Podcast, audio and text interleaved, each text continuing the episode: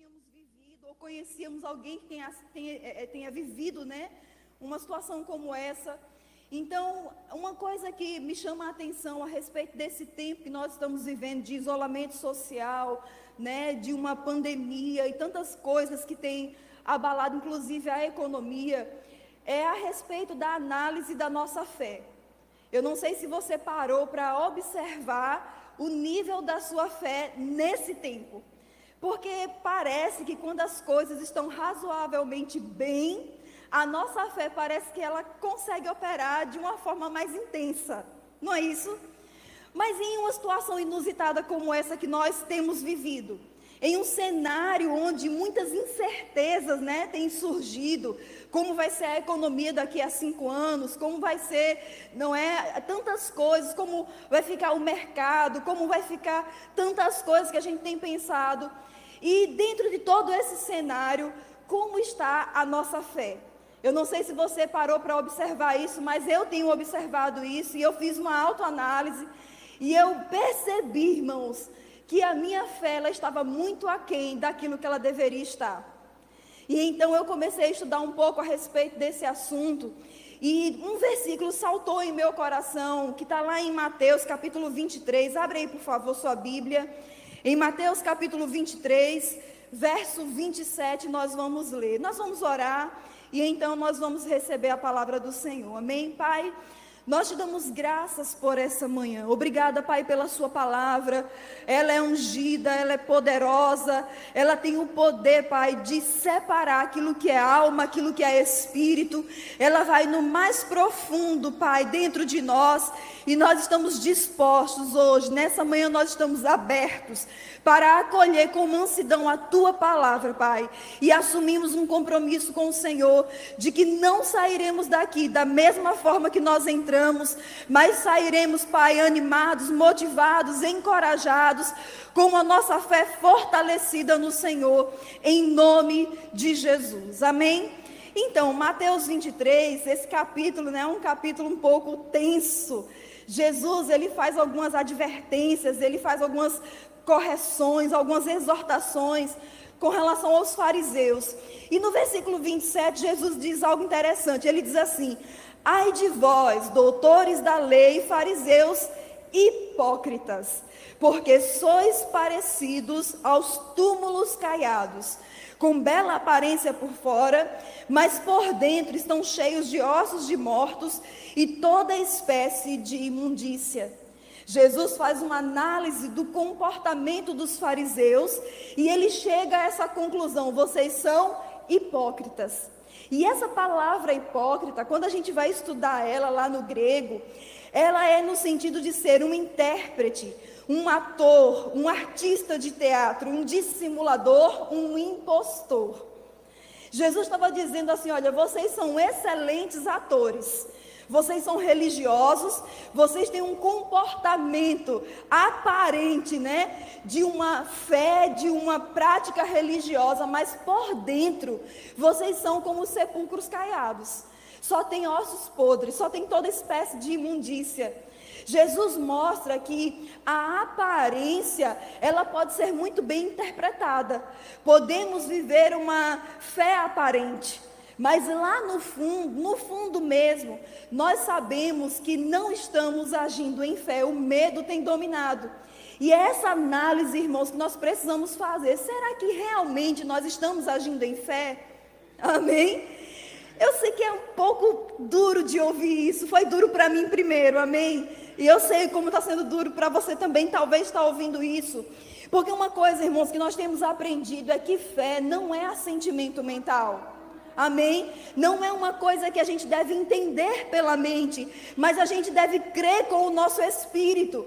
Irmão, se a gente for é, decidir crer na palavra para o mundo, nós vamos ser tidos como loucos. A gente crê que o mar abriu, a gente crê que pão caiu do céu, a gente crê que corvos trouxe carne para um profeta, a gente crê nessas coisas, que um morto foi ressuscitado, que tantas pessoas foram curadas. Isso é uma loucura para o mundo, mas para nós, irmãos, deve ser o nosso estilo de vida. Deve ser algo que a gente não deve. Peraí, deixa eu analisar. Olha, peraí. Pão cair do céu. Deve ter alguma coisa na ciência que explique isso para que eu possa entender e essa fé ficar confortável dentro de mim. Não. Não precisamos entender como vai ser. Só precisamos crer que vai ser. Amém.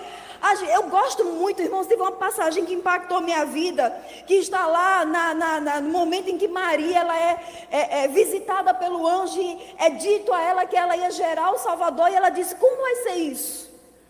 E sabe, irmãos, talvez a nossa fé esteja é, similar à fé de Maria. Como vai ser isso? Eu não sei você, mas eu questionei muito a Deus esses dias.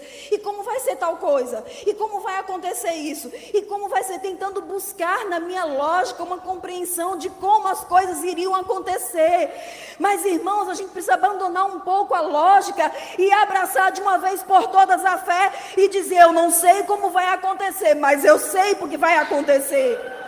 Porque está escrito, se está escrito é a verdade, eu creio e ponto final. Amém, irmãos? Lá em 2 Timóteo, não precisa você abrir, mas no capítulo 1, no versículo 5, na parte A desse versículo, diz assim: Paulo escrevendo para Timóteo, da mesma forma, trago na lembrança a sua fé não fingida. Amém? Uau, se Paulo fala a respeito de uma fé não fingida, isso quer dizer que existe uma fé fingida. Amém? Podemos ter um comportamento aparente de fé, mas será que na essência está a fé?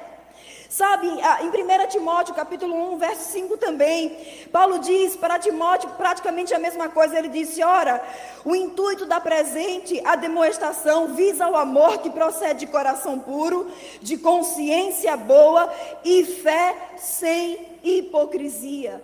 Essa palavra hipocrisia aqui está ligada à palavra de 2 Timóteo 1,5, que é a fé também não fingida. Jesus falou a respeito dos fariseus que tinham um comportamento religioso, mas eram atores. Eles ensina, é, como é que se diz? Ensinavam a uma religiosidade, mas a sua fé ela estava deficiente. Eles não estavam com o seu coração conectado a Deus. E sabe, irmãos, estar com o coração conectado a Deus é ir de encontro à lógica desse mundo. É ir de encontro às estatísticas que temos ouvido aí fora. É ir de encontro ao cenário que nós vemos que parece, se a gente for assistir um telejornal, parece terrorismo. Você fica temeroso, você fica sem esperança, sem expectativa a respeito do futuro. Mas nós precisamos, irmãos, ignorar essas coisas e colocar o nosso foco no Senhor, colocar o nosso foco na palavra. Tem uma passagem lá em 2 Coríntios, abre aí a sua Bíblia, no capítulo 4. 2 Coríntios, capítulo 4, esse versículo é muito conhecido nós, sabemos ele de cor. No verso 13, 2 Coríntios, capítulo 4, verso 13, diz assim: Assim está escrito: Crie por isso declarei com o mesmo espírito de fé, nós igualmente cremos e por esse motivo falamos, amém? Eu criei, por isso declarei, por isso falei. Não está escrito eu entendi e por isso falei. Tem coisas na fé, irmãos, que nós não vamos entender, mas nós precisamos crer. Se Deus tem liberado palavras para nós, por exemplo, Vânia, inspirada pelo Espírito, ela disse aqui nesse púlpito para nós que nós não sairíamos dessa quarentena, dessa situação de mãos vazias. Talvez alguns estejam pensando: como vai ser isso? Mas como é que Deus vai fazer? Aí a gente começa a entrar na nossa situação e querer saber como Deus vai agir lá. Irmãos, Deus tem muitas formas de agir na nossa vida e fazer com que eu e você saiamos dessa pandemia com as nossas mãos cheias. Quem lembra da propaganda do Neston? A maioria aí é da minha época, a maioria lembra. Existem mil maneiras de preparar Neston. Quem lembra disso? Amém? E ali tinha tantas receitas de como você poderia usar né, aquele produto. Sabe, irmãos, Deus tem mil maneiras. de manifestar aquilo que Ele prometeu na nossa vida. Aquilo que Ele falou, liberando essa palavra, que nós vamos sair de mãos cheias dessa situação, dessa quarentena. Para a minha vida, talvez não seja a mesma forma que vai ser para a sua vida, mas vai ser. Você entende isso? Então nós precisamos crer e por isso falar. Nós não precisamos entender para poder falar. Ah, enquanto eu não assimilar isso, irmão, enquanto a gente ficar pensando dessa forma, nós estaremos vivendo uma fé fingida. Porque muitas vezes, é, em um ambiente de fé como esse, é fácil a gente declarar. Ouvindo a palavra, a gente está motivado, a gente crê no que está escrito, a gente se motiva com isso. Mas e quando nós estamos lá na situação?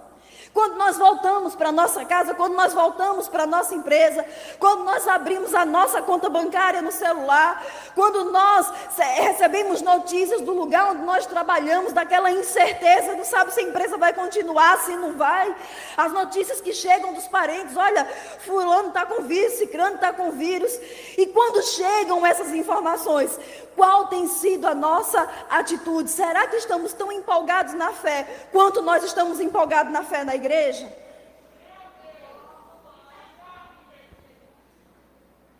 Porque parece que nós, é, é, é, diante de Deus, queremos mostrar para Ele que nós estamos em fé, que nós cremos, temos o linguajar da fé. Mas e diante da circunstância? Jesus, certa vez, ele diz lá em Marcos 11: Olha, se alguém disser a este monte, Ergue-te e lança-te ao mar e não duvidar no coração. Ele não disse duvidar na mente, porque eu não vou ficar pensando, como é que Deus vai fazer isso? Peraí, será que Deus tem um trator gigante que vai arrancar esse monte, vai levar para o mar? Como é que vai ser esse transporte? Será que vai flutuar no céu? Como vai ser isso? E a gente quer criar uma forma racional de como Deus vai operar as coisas. Não, irmãos, Deus está além da nossa racionalidade. Deus está além daquilo que é natural. Deus, ele é o todo-poderoso. O Deus que criou a montanha é suficientemente capaz para mover a montanha. Será que ele não sabe fazer? Ele sabe e ele vai fazer. Amém? Basta que eu e você é, tenhamos essa fé. Lá em Romanos 10, 17, nós sabemos diz, que diz que a fé, ela vem pelo ouvir e o ouvir a palavra de Deus. Irmãos, eu me assustei esses dias de ver tantos cristãos, tantos filhos de Deus, dando mais valor e importância às notícias do que está acontecendo aí fora do que aquilo que está escrito na palavra. Será que eu e você temos desenvolvido um hábito na nossa casa, nesse tempo principalmente, de nos expormos à palavra? Porque é só a gente fazer uma análise. Quando chega uma notícia ruim, como fica o nosso coração? Ele se abala? Ele se estremece? Eu sei que no momento em que chega, é aquele impacto, mas como nós respondemos a isso? Qual a resposta que nós damos à circunstância quando ela é negativa? Será que nós damos resposta de fé? O apóstolo Bud ele falava: quando o medo bater a porta, fé vai lá e abre. Amém? A fé ela tem uma resposta àquilo que vem de lá de fora.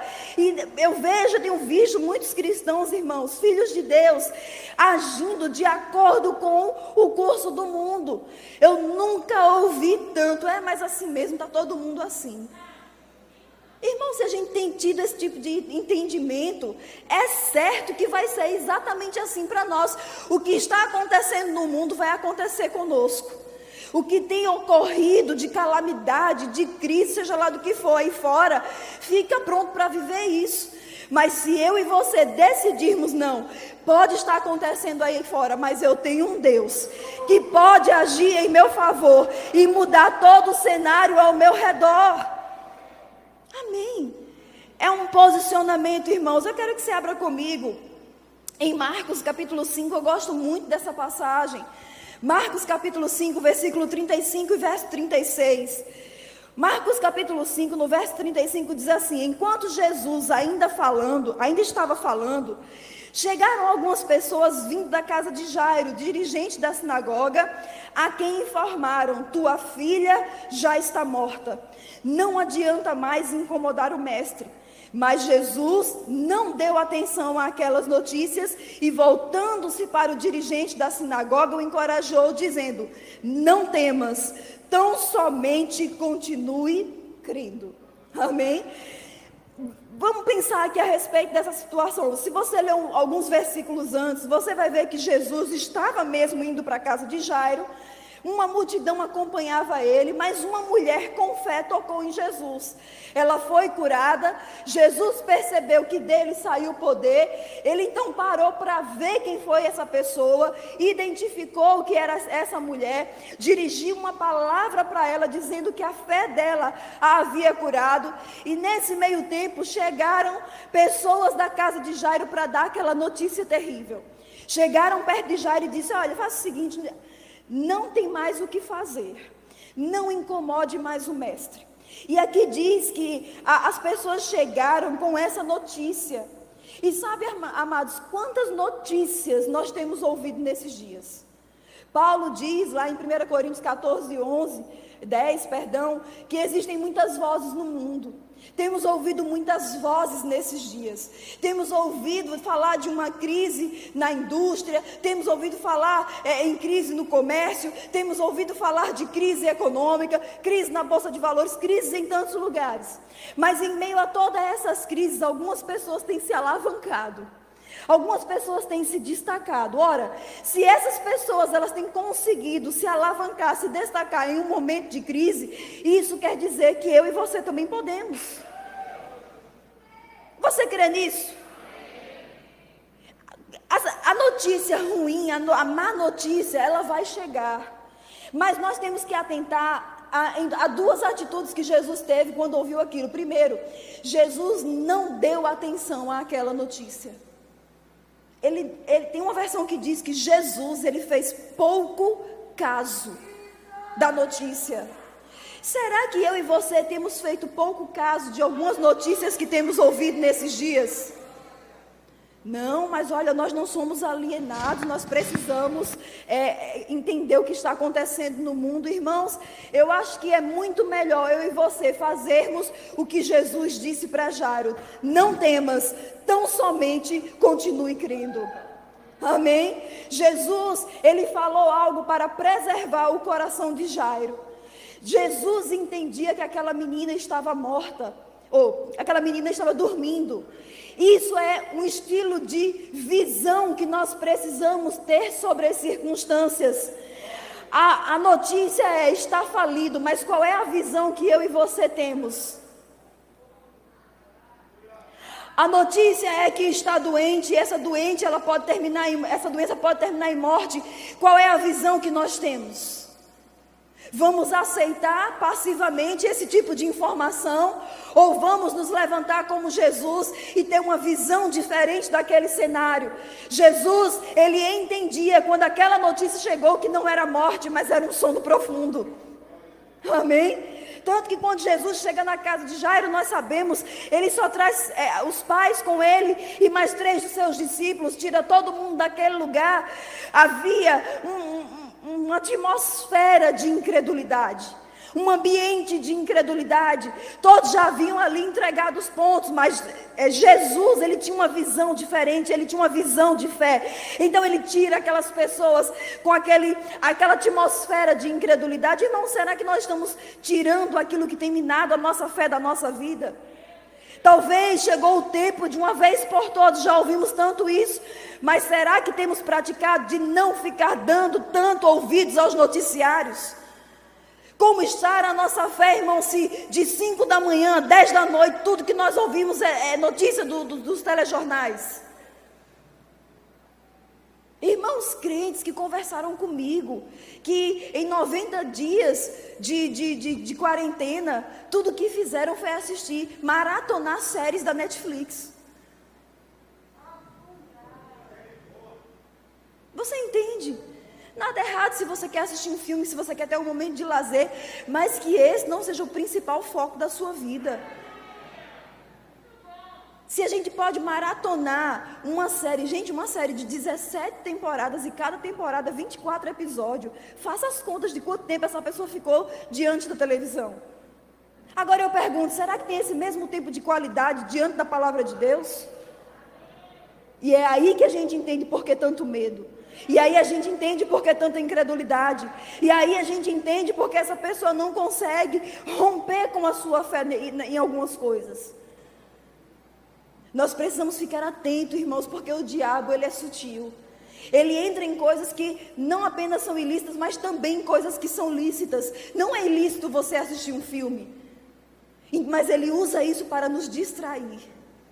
E distraídos, nós perdemos, irmãos, o tempo de Deus. Nós perdemos aquilo que Deus está fazendo, nós perdemos aquilo que Deus está falando. Oh, aleluia. Amém. Irmãos, eu estou ministrando para você aquilo que o Senhor falou comigo primeiro. Amém. Chegou o tempo de nós fazermos uma análise da nossa fé. Nós precisamos de uma vez por todas não mais temer, mas tão somente continuar crendo naquilo que está escrito, independente do que nós estamos visto. Nós, nós precisamos entender, amados, que a fé, ela por vezes vai ser solitária. Nessa mesma passagem do capítulo 5, com relação à cura dessa mulher do fluxo de sangue, a Bíblia diz que ela falava consigo mesmo. A Bíblia não diz que ela falava com o pastor, a Bíblia não diz que ela falava com o marido, ela não falava com o filho, ela não falava com as pessoas que estavam ali perto dela, ela falava consigo mesmo. Sabe, chegou o tempo, se nós não temos pessoas de fé perto de nós, então vamos falar conosco. Amém? Eu vou falar então é comigo mesmo. Se tão somente eu tocar nas vestes deles, eu vou ser curada. Se tão somente eu tocar na veste dele, eu vou ser curada. Se tão somente eu tocar na veste dele, eu vou ser curada. Irmão, eu não sei se aquela mulher ela viu alguém fazendo isso, tocando em Jesus e recebendo sua cura. Eu não vejo na Bíblia isso. Mas ela colocou no coração dela que se pelo menos ela tocasse, Sabe, existem inspirações que Deus vai trazer ao nosso coração, mas como foi que essa inspiração chegou no coração dessa mulher? Tendo ouvido falar da fama de Jesus. Ela ouviu falar, fé vem pelo ouvir, fé vem pelo ouvir, fé vem pelo ouvir, ouvir a palavra de Deus. Ouvindo a palavra de Deus, inspirações de fé vão chegar para nós. Talvez eu e você não tenhamos tido nesse tempo inspirações de fé, porque estamos ouvindo a coisa errada. Amém? Você está aqui hoje pela manhã, você está quieto. Amém? Eu vou fazer igual Pati, né? Me ame até o fim. Vai comigo lá em Lucas capítulo 1. Parte aqui diz isso, né? Me ame até o fim, né? Lucas capítulo 1, verso 18. Eu já vou encerrar com essa passagem. Lucas capítulo 1, verso 18 diz assim: Então Zacarias indagou do anjo: Como poderei certificar-me disso, pois já sou idoso e a minha esposa, igualmente de idade avançada?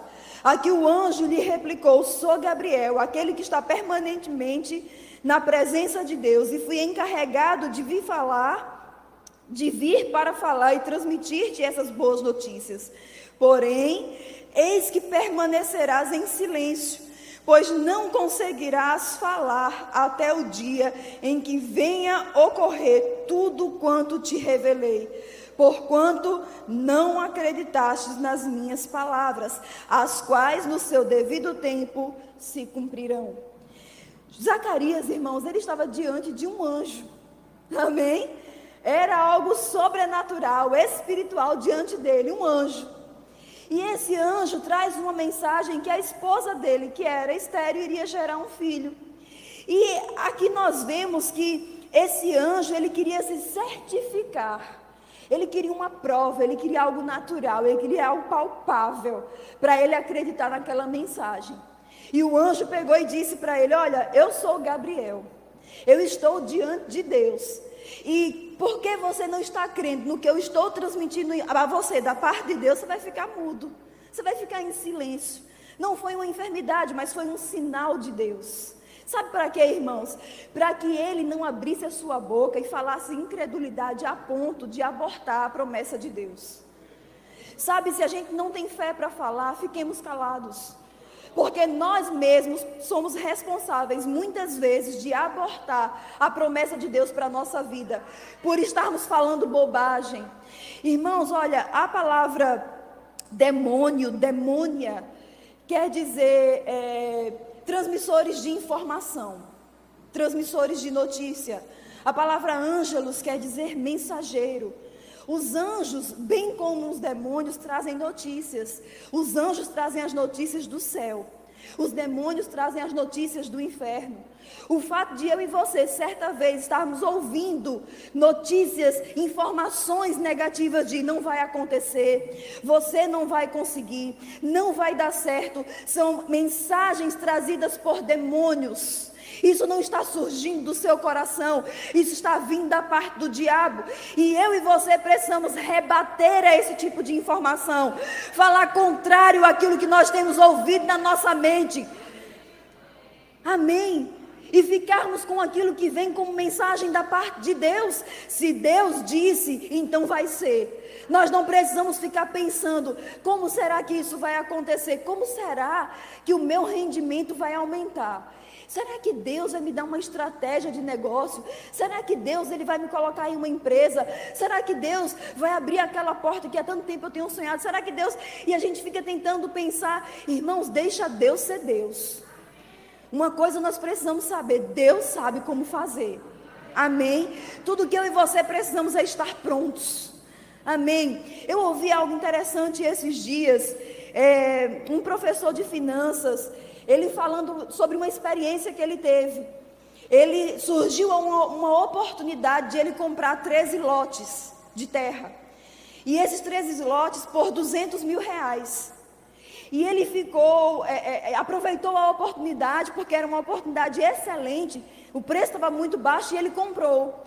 Quando ele foi ao cartório para fazer a parte legal dessa compra, dessa transição, o, a pessoa do cartório era amigo dele. E essa pessoa do cartório olhou para ele e disse: Rapaz, que sorte! Você comprar esses 13 lotes por 200 mil reais, você é sortudo mesmo.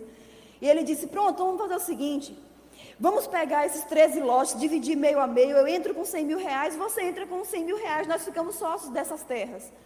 Ele disse: Ah, cara, não, aí não tem como não, eu não tenho esses 100 mil reais.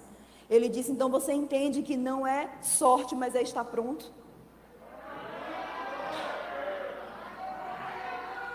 A gente quer justificar, irmãos, as nossas incapacidades, os nossos despreparos, como sorte de alguém. Ah, Fulano tem isso porque foi sorte. Fulano conquistou aquilo porque foi sorte. Pelo menos estejamos prontos na nossa fé.